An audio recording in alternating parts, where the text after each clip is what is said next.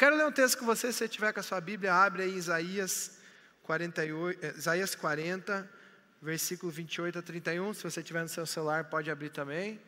Isaías, Isaías 40, de 28 a 31. O pessoal da projeção é incrível. Eu não tinha colocado o texto, eles já colocaram. Isaías 40, de 28 a 31. Vou ler com você. Fala assim: Será que você não sabe, nunca ouviu falar? O Senhor é o Deus eterno, o Criador de toda a terra. Ele não se cansa nem fica exausto, sua sabedoria é insondável. Ele fortalece o cansado e dá grande vigor aos que, aos que está sem forças. Até os jovens se cansam e ficam exaustos, e os moços tropeçam e caem. Mas aqueles que esperam no Senhor renovam as suas forças, voam bem alto como águias, correm e não ficam exaustos, andam e não se cansam. Essa semana, nessas últimas duas semanas, eu tenho reunido com alguns líderes de GA, tenho conversado com bastante jovem, uh, e, e nessa reta final de ano, a palavra que eu mais ouço da galera dos jovens, obrigado, Lê. A palavra que eu mais ouço em aconselhamento, em conversas informais, uh, em momentos que eu tenho com algum jovem, com algum grupo de jovens, ou com a liderança, é: eu estou cansado. Você já falou isso para alguém hoje? Cara, eu estou cansado. Já falou? Quem já falou isso? Chegou no jovem, beleza, beleza, estou cansado. Eu, olha, eu se tivesse que contar quantas vezes eu já falei isso nesse último mês, eu, eu acho que eu estaria num ranking assim de eu estou cansado. E, e quando você olha para uma reta final de ano, para um ano que, que a gente pegou uma transição de um ano 2020, onde quase tudo parou, e 2021 a gente começou, deu um gás, depois parou. E as pessoas saíram um pouco do ritmo, elas saíram um pouco daquilo que tinha. A gente vê como reflexo, às vezes, em alguns ministérios. Eu lembro 2019, sei lá, quando a gente fazia um sonho de Natal e era aquele negócio de 20 dias, não, 20 dias não, sei lá, 15 dias apre, apresentando 20 vezes, e aquela correria. Quem já pegou isso aí? Quem já pegou essa, essa correria, essa loucura? E era, e era um negócio, e, e aí apresentava Bela e a Fera, e, e, e não sei quantos dias apresentando. E, a galera ia, e vai, ia fazer acontecer, e participava, e no outro dia tinha que estar lá pronto para participar de novo. E, e, e aí e acontecia. De repente, a gente entra numa bolha, que não foi culpa nossa. Não, não, não foi uma consequência daquilo que a gente plantou. Foi algo forçado, algo que a gente precisou respeitar. E a gente entra num novo ritmo. Isso reflete hoje na nossa vida. Quando a gente aperta um pouquinho mais ou sugere algo a mais, a primeira reação é uma reação de cansaço. É uma reação que não, quase não vai, que cansa. Amanhã a gente vai ter cinco cultos com cinco apresentações. Quem está nas apresentações de amanhã? Acho que não tem muito jovem amanhã. Não, tem uma galera, né? Tem uma galera. E aí você já pensa, cara, cinco cultos, cinco apresentações. Você já cansa só de pensar, é ou não é? Já teve gente que cansou assim, só de pensar assim. Eu já estou imaginando eu no final do último culto, às 20 horas. Semana passada, gente, foi um dia, foi um final de semana muito doido. Pessoal da música, cadê o pessoal da música que estava semana passada? Galera da música semana passada, a gente tocou. A gente tocou na vigília, né? né? Um pouquinho antes. Daí veio conferência de dons e veio cinco cultos. E depois, terça-feira, teve, teve conferência infantil. E os caras assim, ah, não aguentava mais. Aguentava mais. Mas será que não aguentava mais? Não estou falando, não estou dando direto pessoal da música, não. Tá? Será que você não consegue? Será que você não vai? E aí sempre vem aquela benção que fala: Ei, mas jovem não pode cansar, porque da Bíblia tu fala, vocês são fortes, né? E aí, vocês já ficaram bravos assim quando falaram que jovem não pode cansar? Quem já ficou bravo assim? Não, não, jovem não cansa, jovem não cansa. Alguém já ficou bravo com essa frase? Acho que eu já falei isso assim. Às vezes, eu sei que tem jovem que fica bravo comigo. Porque às vezes ele está vindo assim e ele já pensa, ah, o pastor vai pedir para eu fazer alguma coisa. E não dá outra, assim, eu falo, ei, beleza, viu? Você pode pegar um negócio. Tem uma galera que já desvia de mim, assim, que o cara já já está ligado que, que eu. Mas eu quero te falar que esse desânimo é normal. A palavra de Deus fala, vocês são fortes, mas agora você tem um versículo para se defender. A palavra Isaías 40, 29 fala assim: Até os jovens se cansam e ficam exaustos. Você pode. Amém, ó. Você pode usar essa palavra agora. Até os jovens se cansam e ficam exaustos. Aí você ora. Você ora para a pessoa que você falar isso não saber a continuação. Que fala, mas aqueles que esperam no Senhor renovam suas forças, entendeu? Então você ora, só fala essa parte e sai andando. Mas, gente, eu tenho ouvido falar muito disso. Desanimado. Eu estou. Primeiro vem o cansaço. Eu estou cansado. E aí você pega um dia, tem gente que está aqui desde as três da tarde, ensaiou, veio aqui, veio para o ensaio geral, ficou direto, está aqui agora nos jovens. E sim, vai bater 10 horas aí, você vai ficar. 10 horas, né? Vou pregar até as 10. Vai bater 9 e meia, 9 e pouquinho, você vai ficar cansado. Tem gente que tem, tipo, a mente de velho, né? O cara. Ele, terminar o jovem sai correndo. Você, você que é jovem, você não pode ter isso, sabe? Porque senão vai casar. Ou você vai casar com um velho também, assim, né? igual a você. Assim. Você pelo menos tem que tentar, gente. Você tem que tentar. É que tem uns que são exagerados também, né? Tem uns que ficam até madrugada. Os caras não dormem nunca. Assim. Tem, tem uma galera que é exagerada também. Eu, eu pensei, eu estava pensando esses dias com a Nai, estava eu e a Nai conversando. Jovem é um bicho estranho, cara. Eu lembrava que quando eu era jovem a gente saía para fazer nada e ficava até, sei lá, três da manhã.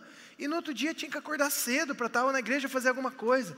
Mano, eu penso nisso hoje. Eu falo, só era muito burro, cara. Não que vocês são burros, tá? Eu só estou falando. Mas é porque vocês têm uma energia. Amém? E se você é um jovem meio velho, você tem que, tem que pelo menos tentar ter energia, tá bom? Você tem que mas o que, que o cansaço leva? O cansaço é um primeiro ponto de alerta para um desânimo. Você vê, e, e, a gente tem visto muito isso, pessoas desanimadas, pessoas que têm sido carregadas em algumas coisas. Pessoas que, para vir para uma programação de jovens, ela precisa ser empurrada para estar tá participando. Para vir fazer um ministério, ela precisa ser empurrada. Para sair de casa, fazer alguma coisa, ela precisa ser empurrada. Para levantar da cama, ela precisa ser empurrada. Infelizmente, essa é a realidade que a gente tem visto. Ao mesmo tempo que a gente vê uma galera com ânimo, com gás, com energia, com vontade, a gente vê um desânimo que vem, que derruba, que começa em pequenas coisas e a hora que você vê a pessoa sumiu. Se você dá uma olhadinha em volta aqui, tem gente que está faltando hoje, dá uma olhadinha. Tem gente que está faltando? Pensa em alguém que você não viu hoje na programação de jovens. Pensa em alguém. Eu quero te falar que possivelmente são pessoas, e não estou falando para você mandar uma mensagem para ela, ô oh, desviado, está desanimado, não. São pessoas que estavam cansadas por alguma coisa, uh, decidiram tirar o dia para descansar, decidiram tirar um momento para relaxar.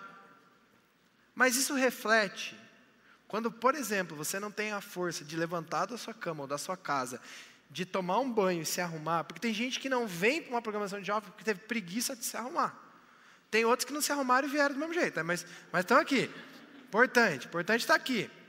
Mas quando a pessoa chega num nível que ela tem preguiça de ter que tomar um banho e se arrumar e se deslocar até um lugar, ela tem um desânimo no coração dela. E eu tenho visto e falado com jovens e, e, e eu, é, é interessante, porque tem gente que está desanimado da escola, de estudar. Tem gente que está desanimado de ficar em casa. Acabou as aulas, né? Acabou já as aulas? Acabou as aulas? Sim? Glória a Deus. Glória a Deus. Tem gente que está de recuperação ainda falando. Não deu o ru, né? Tem gente que está desanimado de estar tá solteiro. Tem gente que está desanimado e está namorando. Tem gente que está desanimado da vida que leva. Tem gente que está desanimado dos amigos que tem. Tem gente que está desanimado com o corpo que tem. Tem gente que está desanimado com a igreja. Tem gente que está desanimado aqui com jovens.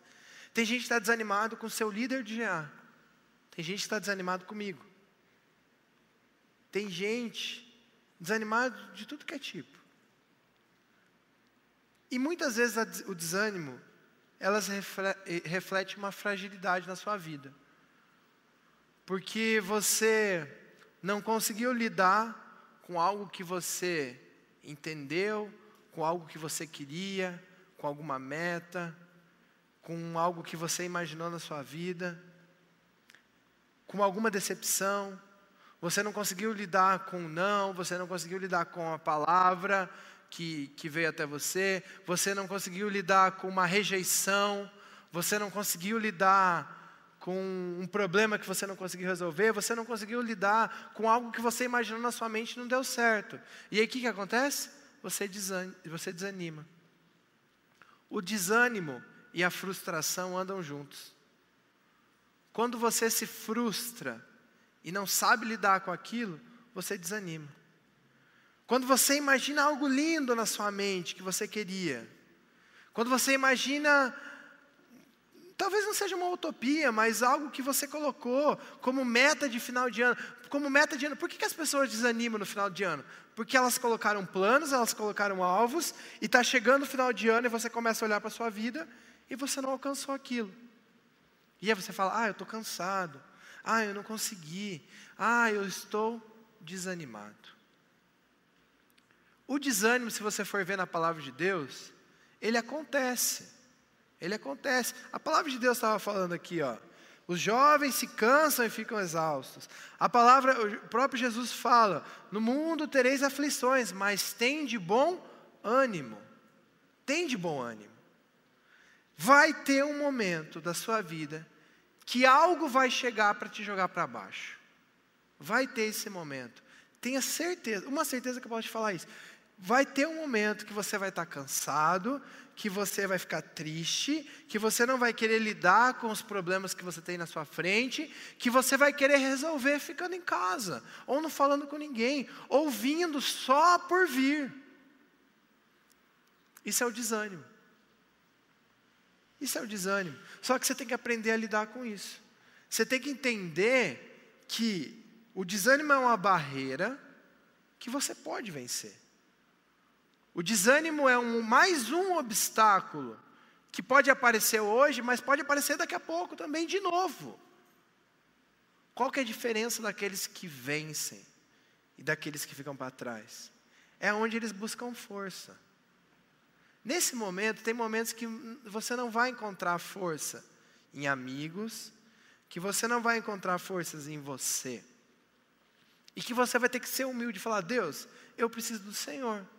Porque a tua palavra fala assim: ó, os jovens se cansam e ficam exaustos, os moços tropeçam e caem, mas aqueles que esperam o Senhor renovam as suas forças.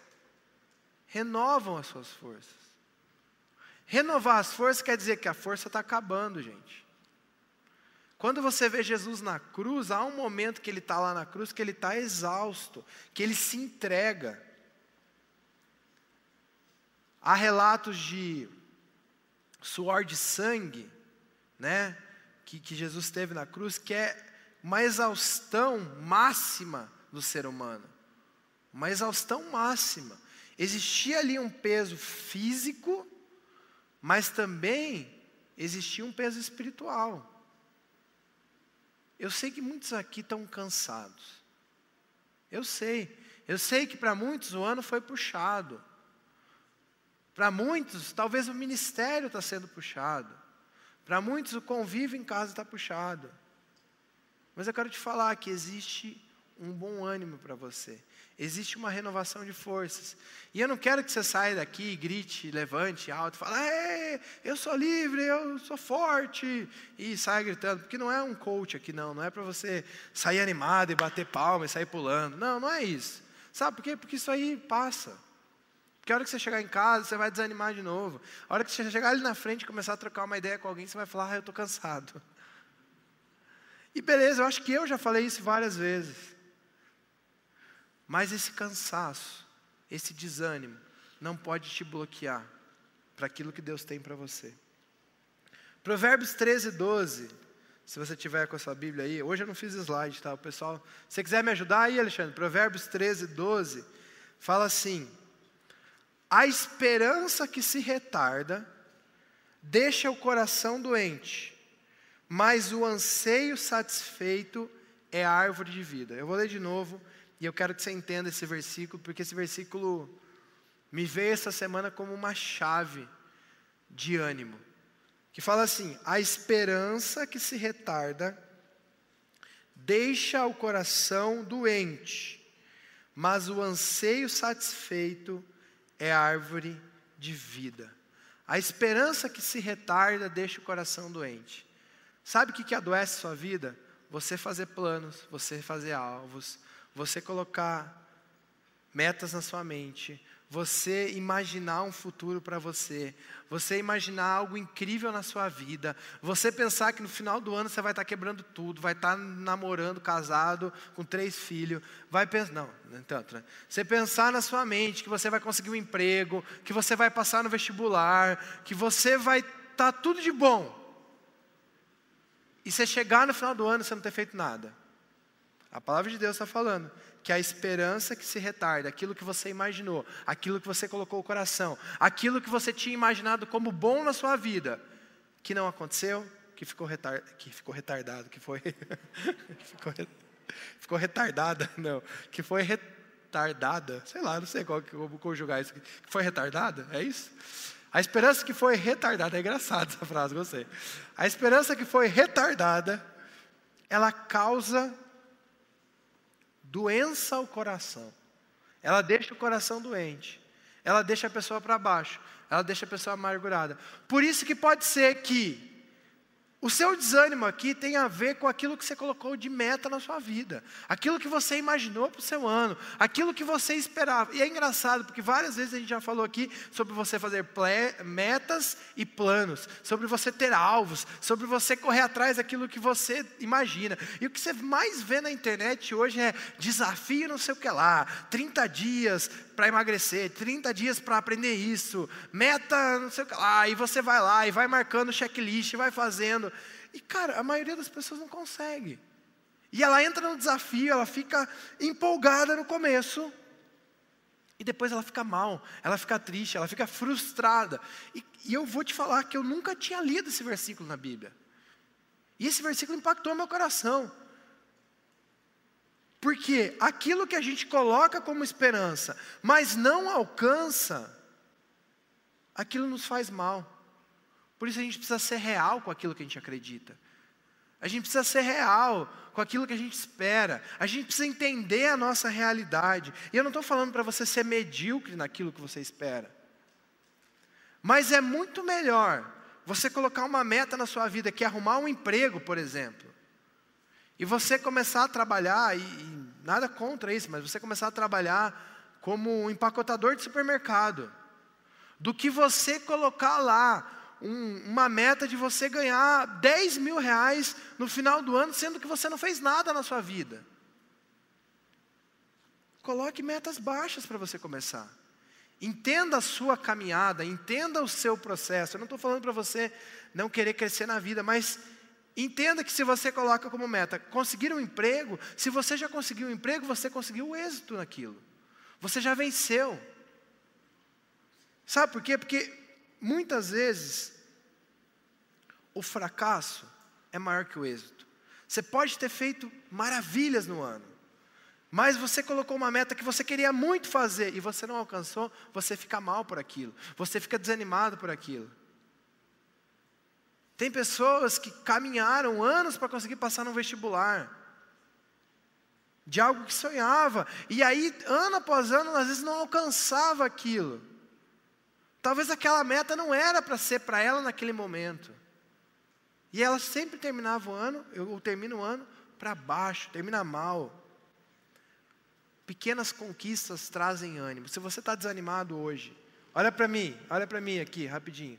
Se você está desanimado hoje, coloque pequenas conquistas na sua vida. Coloque pequenas metas. Se você quer aprender a falar melhor, vá buscar um curso de oratória e tenta fazer um curso online de oratória de três dias. Não tenta fazer algo sobrenatural. Se você quer emagrecer, é Deus falando comigo agora.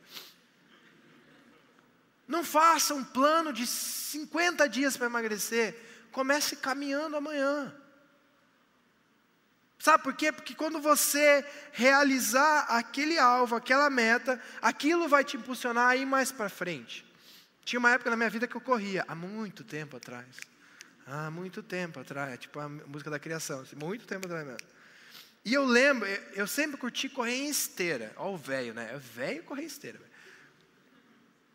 E eu lembro que eu eu estava eu tava com uma meta que era correr 15 km.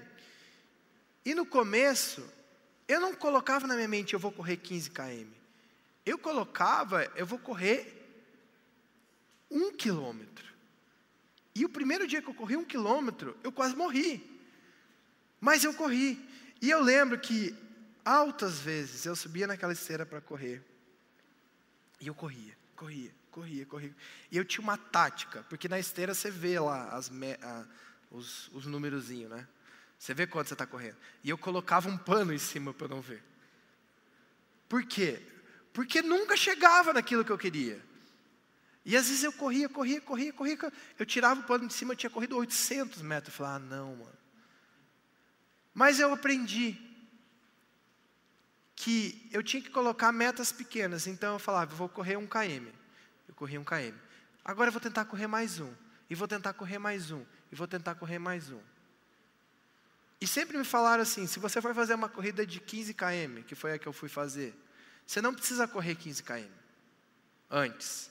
Você pode correr 12, que depois desses 3 km teu corpo vai. Quase foi mesmo, era uma descida, ele quase foi sozinho. Mas nisso aí eu tirei um ensinamento. Gente, se você quer casar e ter uma família linda, por exemplo, com filho. Tem gente que imagina ser igual o pastor Christian, dos 12 filhos, assim, as crianças correndo, tal. Eu falei para o Christian semana que eu vou usar ele sempre de exemplo na mensagem. Se você imagina assim, aquela família, aquela mesa linda, cheia, você tem que começar, primeiro, sendo uma boa pessoa para alguém querer namorar você, entendeu? Você não vai já no final. Agora tem gente que já pensa, não, filho, lá, lá eu quero uma mesa linda, mas daí já começa a pensar, mas se eu tiver quatro filhos, vai ter quatro crianças na escola, quatro boletos para pagar, um milhão de fralda para pagar. É, fralda é caro. E roupa e não sei o que lá, e tem que acordar de madrugada. E o cara já começa a pensar nos problemas lá na frente. Alcança aqui, resolve os problemas aqui, toma o teu banho primeiro, chega cheirosinho nos jovens Vem, aprenda a falar com as pessoas. Seja uma pessoa sincera, uma pessoa agradável.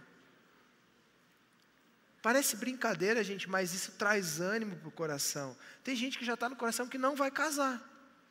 Isso já desanimou ela. Eu não vou casar porque ninguém gosta de mim, porque ninguém gosta do meu jeito, eu não vou conseguir um emprego, eu não vou ser ninguém na vida.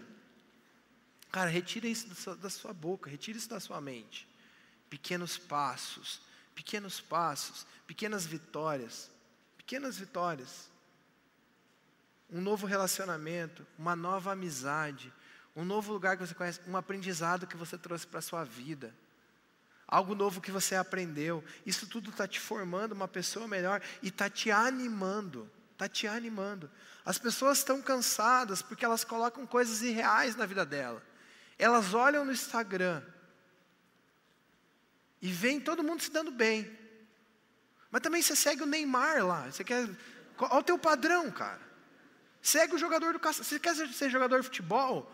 Segue o tiozinho 9 aqui do Cascavel. Não vai seguir o Neymar.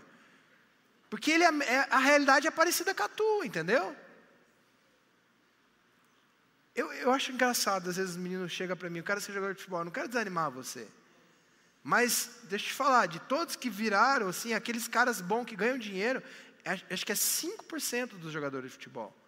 O resto joga várzea e ganha dois salários mínimos.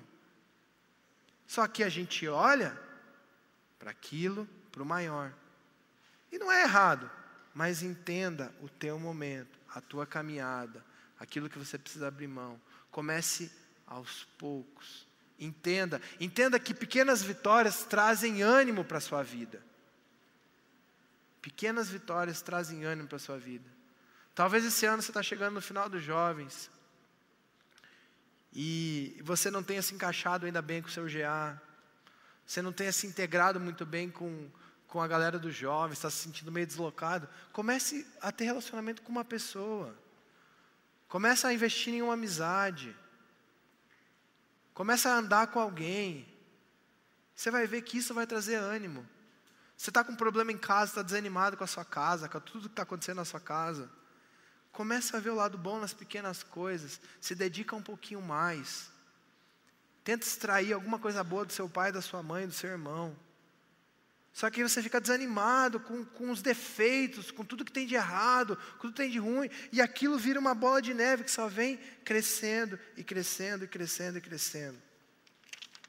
Palavra de Deus, Romanos 8, 28, um versículo super conhecido, fala assim: Sabemos que, todas, que Deus age em todas as coisas para o bem daqueles que amam, daqueles que o amam. Deus age em todas as coisas para o bem daqueles que o amam. Romanos 8, 28. Aí você fica pensando, pô, mas Deus não está agindo bem para minhas coisas, está dando errado as coisas para mim, e é por isso que eu estou desanimado. Quando você vai continuar esse texto, a Bíblia dá a entender que aqueles que o amam são aqueles que buscam se parecer com Jesus Cristo. Você tem se buscado parecer? Você tem buscado parecer com Jesus? Você tem buscado realmente colocar o seu coração nas coisas de Deus? Às vezes a gente lê esse texto, todas as coisas que operam para o bem, mas o que é o bem? O que é o bem?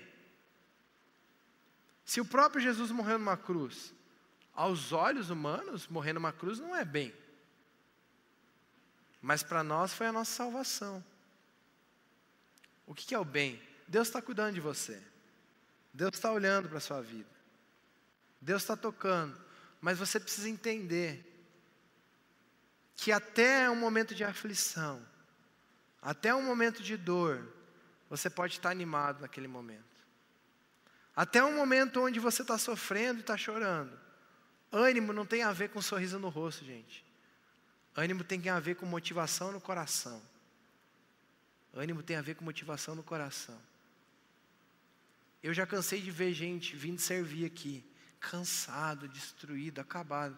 Mas quando chega na hora de participar do Nova Kids ou subir no palco para fazer alguma apresentação, vem um ânimo de Deus, uma alegria, uma força, uma renovação que é algo sobrenatural. Sobrenatural.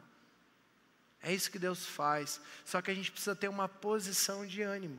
A gente precisa ter uma posição onde a gente vai buscar isso em Deus. A palavra de Deus, 2 Coríntios 4, 16, 17, fala assim: por isso não desanimamos. Embora exteriormente estejamos a desgastar-nos, tem uns bem desgastados exteriormente aí, né? Interiormente estamos sendo renovados dia após dia, pois os nossos sofrimentos, leves e momentâneos, estão produzindo para nós uma glória eterna, que pesa mais do que todos eles. Os nossos sofrimentos, leves e momentâneos, produzem uma glória. Sofrimentos produz uma glória que pesa mais que todos eles. Entenda isso. Os sofrimentos produzem uma glória eterna. O processo da vida é um processo de santificação, um processo de vida abundante, mas muitas vezes um processo de sofrimento. A palavra de Deus é clara: sofrimento produz glória. O sofrimento produz glória. Sem história você não tem glória. Sem ter passado por problemas você não tem êxito. Sem ter passado por um caminho você não tem algo para depois você entender e ver uma vitória. Sabe quais são as melhores vitórias? A galera que gosta de futebol aí. Quais são as melhores vitórias? Quando você joga com os melhores times. O mais massa é quando você ganha do time bom. quanto você ganha do Corinthians, mano? Aí, né? Aí já, já é normal, velho. É, ganhar do Flamengo, então? Ganhar do Flamengo é glória, é glória, é glória. Deixa eu terminar de falar, mano. É. A melhor vitória é quando você passa pela melhor batalha. Está entendendo isso? Isso aqui é algo que Deus está querendo ministrar no seu coração. Que depois dessa batalha há glória. Só que às vezes a gente quer a glória para cá. Talvez a glória vai ser só no eterno. Esses dias eu estava olhando para uma mulher aqui da eu não sei se ela frequenta mais a igreja, mas ela estava. É, é, estranho falar assim, porque daí a pessoa às vezes está ouvindo, ela pensa, será que sou eu que o pastor está falando? Mas eu estava vendo para a vida de uma pessoa aí, que eu já falei que era uma mulher aqui da igreja, né? E, cara, desde que eu conheço essa mulher, ela só sofre, mano. Só dá BO, velho, na vida dela. É só sofrimento, é, é, é maluco, é, é, é tudo só BO. E aí, esses dias eu cheguei para falar com ela, eu estava cansado. Esses dias não, faz tempo, faz bastante tempo, faz um ano. Acho que mais ou menos. Esses dias, né? faz um tempinho. meu, meu, meu tempo é bem relativo, né? E aí, mas eu lembrei dela quando eu estava fazendo essa mensagem. E eu lembro que, que ela estava passando por um monte de problema, cara. E ela me tratou tão bem, com um sorriso na cara, com, me fazendo me sentir especial. Eu fui pedir um negócio para ela, porque ela podia me ajudar numa situação lá. E eu sei que a vida daquela pessoa era sofrida. Não era, era uma pessoa que batalha o, o pão de hoje, que, que precisa, depende, que tem uma estrutura difícil. E aquela pessoa com brilho no olho, com, com uma alegria. E eu, e eu lembro que eu olhei para aquela pessoa e falei, cara, a glória dessa mulher na eternidade vai ser incrível. Vai ser incrível, porque, porque ela passa algumas barras aqui. Ela passa algumas provações. E quando a gente lê aqui que os nossos sofrimentos, leves e momentâneos, estão produzindo uma glória eterna. Todo desânimo que existe, que pode acontecer. Elias vai lá e confronta mais de 500 profetas. Vai lá e fala: cadê o Deus de vocês? E Deus manda descer fogo do céu. Um monte de gente adora a Deus. Depois levanta uma mulher e fala assim: Ó, eu vou te matar. E ele foge. Ele entra em depressão, entra em desânimo, fala: Deus. É engraçado, né? Que Jezabel manda falar para ele que vai matar ele. E ele foge para não morrer. Ele foge para não morrer. E quando ele foge, ele chega para Deus e fala: Deus, eu quero morrer. É só voltar e deixar a mulher matar ele, então. Eu fiquei pensando assim, ele foge porque ele não quer morrer. E quando ele chega lá na, no deserto, ele quer morrer. É, volta, volta e morre então. Mas ele está num momento de desânimo. Ele tem um êxito, ele acontece algo grande na vida dele. E eu fiquei pensando, cara, às vezes a gente está fazendo um monte de coisa para Deus e acontece um monte de coisa, e do nada, desânimo. Desânimo. Sabe por quê? Isso é carne. A gente esquece algumas vezes que a gente tem a nossa carne. Isso é carne. Não importa a batalha que você venceu, não importa o gigante que você matou. Vai ter um momento que vai chegar na sua vida. Você pode ser o temperamento sanguíneo que for, sanguíneo guíneo ao quadrado. O desânimo pode chegar na sua vida. O melancólico e o flemático, eles já são desânimo da vida, assim, né? Eles já Eu gosto do fleumático. Eu sou, eu sou meu primeiro temperamento é fleumático, mas equilibra com o segundo, assim. Mas já é a vida, assim, né? Já, é, já tem que dar uma, uma empurrada, assim. Mas você pode pegar um sanguíneo sanguíneo que vai ter um momento que vai chegar desânimo, gente. Isso chega. Isso chega independente de quem você é. Isso chega. E para eu terminar, eu quero lembrar o texto de 1 João que fala: Jovens, eu vos chamei porque vocês são fortes. Eu assisti uma um podcast, era uma entrevista, não era um podcast, uma entrevista essa semana, e eu já tinha lido algumas coisas sobre isso, e falava como Os caras deixaram alto, né, Caleb? Daí a culpa não é sua, né? Coitado do Caleb, tá tocando isolado do mundo. Não desanima, Caleb, não desanima. Na igreja nova vai ter um palco, assim, pra você tocar lá em cima com dois moves, assim. Beleza? Em nome de Jesus. Eu estava ouvindo sobre os jovens flocos de neve. Eu acho que eu falei sobre isso já há algum tempo atrás, que eu, que eu li um artigo e, e achei interessante isso aí. Mas eu estava assistindo um programa e eles estavam debatendo isso. E como a geração que nasceu na internet, a geração que nasceu na internet. Tem uns mais velhinhos aqui que pegou a transição. Eu peguei a transição. Eu não nasci na internet. Mas quem nasceu 98 para frente, é a geração que já nasceu com internet. Quando você aprendeu a mexer no computador, você já tinha internet. Como essa geração é fraca. E eles estavam debatendo e falando sobre isso. Se essa vai ser, e eu não estou falando que vocês são fracos, porque a palavra de Deus fala que vocês são fortes. E é isso que eu quero que vocês entendam. Mas como o mundo tem, e todo, todo exagero, todo colocar no mesmo no mesmo nível é burro, mas como o mundo tem vi, vivido uma geração fraca, uma geração de floco de neve. O que é um floco de neve? É algo que é frágil, que você não pode nem colocar num negócio muito gelado que ele vai congelar, você não pode deixar num calor que ele vai derreter, você não pode relar, você não pode guardar. É frágil. Como a geração hoje é uma geração frágil. E o desânimo vem de uma fragilidade. Porque a nossa vontade, a nossa vontade não é feita. E aí o desânimo vem. Porque o nosso eu não é satisfeito. Porque aquilo que a gente entende não é satisfeito. E eles falavam que Grande, grande culpa dessa geração, claro que não existe só um fator, mas é o egocentrismo. É você achar que você é especial. É você achar que você é especial. Você fez um risco no papel, a sua mãe olhou e falou: Filho, você é o Picasso. E você acreditou nisso. Você empilhou três bloquinhos de madeira e você virou o engenheiro da casa. Você fez alguma coisa e você foi colocado no pedestal.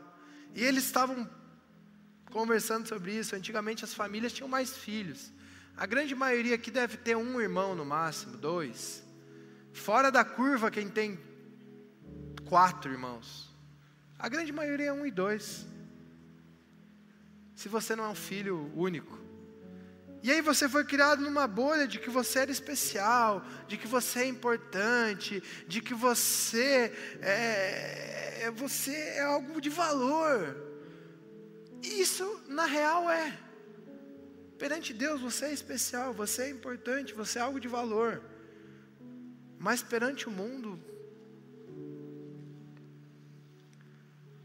e aí você é colocado dentro de uma bolha.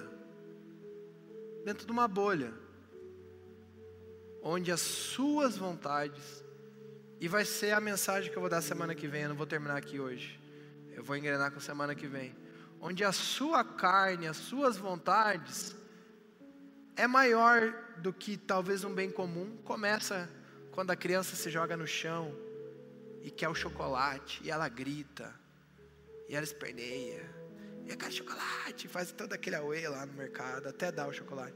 Você não faz mais isso, eu espero. Mas você fecha a cara, faz bico, se fecha no seu quarto quando você é contrariado.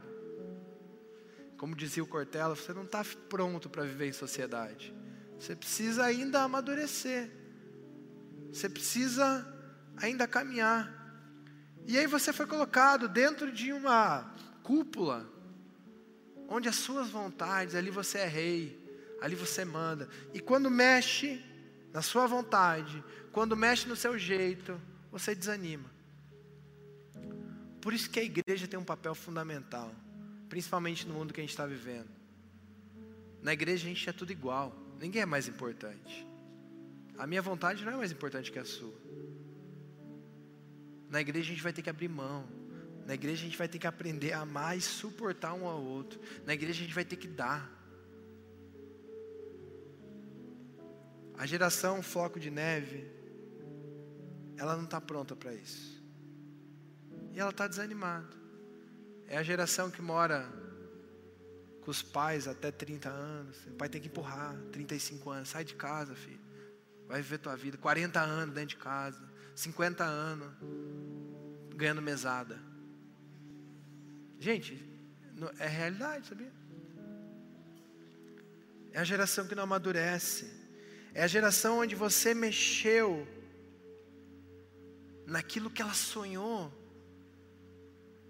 Você acabou com o mundo dela. Você acabou com o dia dela. Você acabou com os projetos. Aí eu vou para a palavra de Jesus. E ele fala: aquele que quer ganhar a vida vai ter que perder.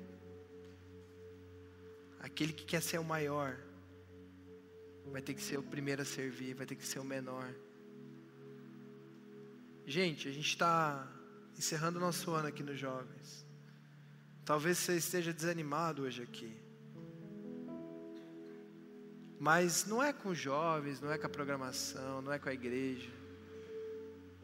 Talvez você está desanimado e não é culpa sua do jeito que você foi moldado até aqui. Do jeito que você trouxe, que te trouxeram até aqui. Mas eu queria de todo o meu coração que hoje fosse o dia que você pegasse essa caixinha de vidro que tem em volta de você e quebrasse. Quebrasse.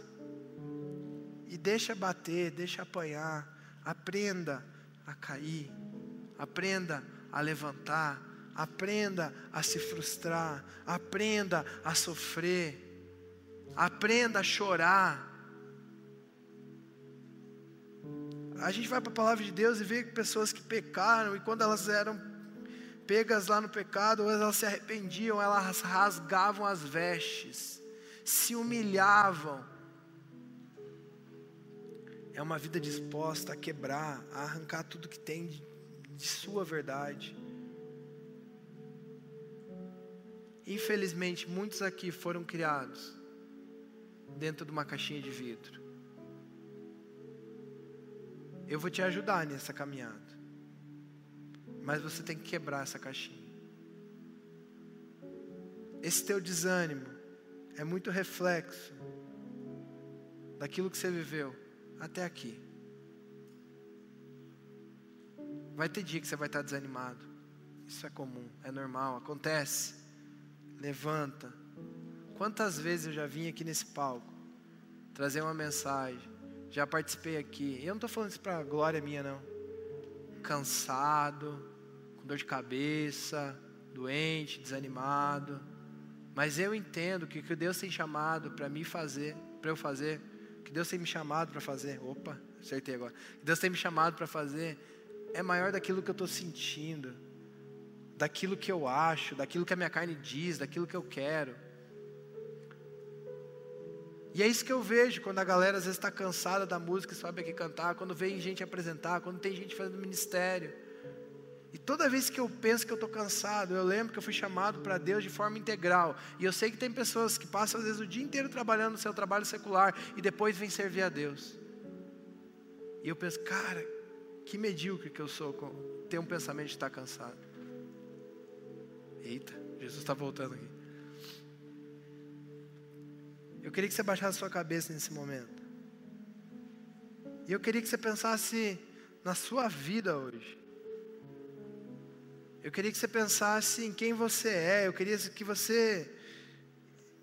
Né, talvez você vai precisar falar para Jesus: Jesus, eu estou cansado, eu estou desanimado, eu estou pronto a abandonar, a largar. Mas Jesus, eu eu quero mais. Os jovens cansam e ficam exaustos. Os jovens cansam e ficam exaustos. Mas aqueles que esperam no Senhor se renovam. O teu ano pode ter sido horrível. Todos os seus planos foram frustrados. Mas eu quero te falar que talvez tudo que foi frustrado aí serviu para você crescer. Deus tem chamado a gente aqui para ajudar a formar jovens fortes. E a gente vai fazer a nossa parte de formar jovens fortes. Jovens que às vezes vão cair, vão chorar, mas vão lavar o rosto e vão continuar caminhando. Jovens que vão estar tá cansados talvez para realizar uma obra, uma batalha, algo que tem que fazer, mas que vai olhar para o alto e vai falar: Deus, eu estou aqui, eu vou, me ajuda, renova minha força e vai. Gente que está frustrado com um monte de coisa que já aconteceu na vida. Olha, talvez você está aqui sentado e você já está desanimado porque você vai ter que voltar para casa. Porque lá na casa você tem um monte de problema para resolver, pessoas que não te entendem, pessoas que que te magoam, que te ferem. Eu quero te falar, se você está lá, é porque você tem um propósito. Se você está lá, é porque Deus está te levando, é porque Deus está te caminhando para isso. Toda aprovação que a gente passa, Deus está fazendo a gente parecido cada vez mais com Ele. Toda aprovação que a gente passa, Deus está lixando um pouquinho a nossa vida. Toda frustração que a gente passa, Deus está dando uma oportunidade de a gente levantar e continuar caminhando. Toda dor que a gente passa, Deus está dando oportunidade para a gente crescer e para que um dia a gente possa abençoar a vida de alguém. Eu queria que você declarasse aí no seu lugar, sentado, falasse: eu estou desanimado com isso ou com aquilo, você pode falar aí, o que, o que, que você está desanimado? Talvez você esteja desanimado com Deus. Deus já já estou de saco cheio desse negócio de igreja. Mas eu espero no Senhor. E eu sei que o Senhor vai me dar um ânimo. E ânimo não é sorriso no rosto. É força no seu coração. É motivação para continuar caminhando. Senhor, eu te peço, Pai, por cada jovem aqui, Deus. O Senhor sabe onde cada um está cansado. O Senhor sabe a batalha que cada um está vivendo. O Senhor sabe, Deus, aquilo que está acontecendo na vida de cada um. Mas Jesus, eu creio, Pai, que o Senhor foi o maior exemplo de cumprir a missão, de seguir em frente. O Senhor carregou uma cruz, mesmo sem merecer, Pai. Por isso eu te peço, Deus Renova as forças. Renova as forças, Pai. Aqueles que estão cansados, Pai. Dê um sopro de ânimo na vida, Deus. Renova as forças, Pai. Que a gente possa continuar caminhando mais próximo do Senhor. Que cada vez que a gente ande mais próximo do Senhor, a gente reconheça quem o Senhor é. Isso nos dê mais ânimo, Pai. E que a gente possa estar alimentando, Pai, cada vez mais o nosso espírito, Deus porque a carne vai passar, Senhor Jesus, a gente não quer alimentar somente ela. Por isso, Deus, renova as forças, Pai.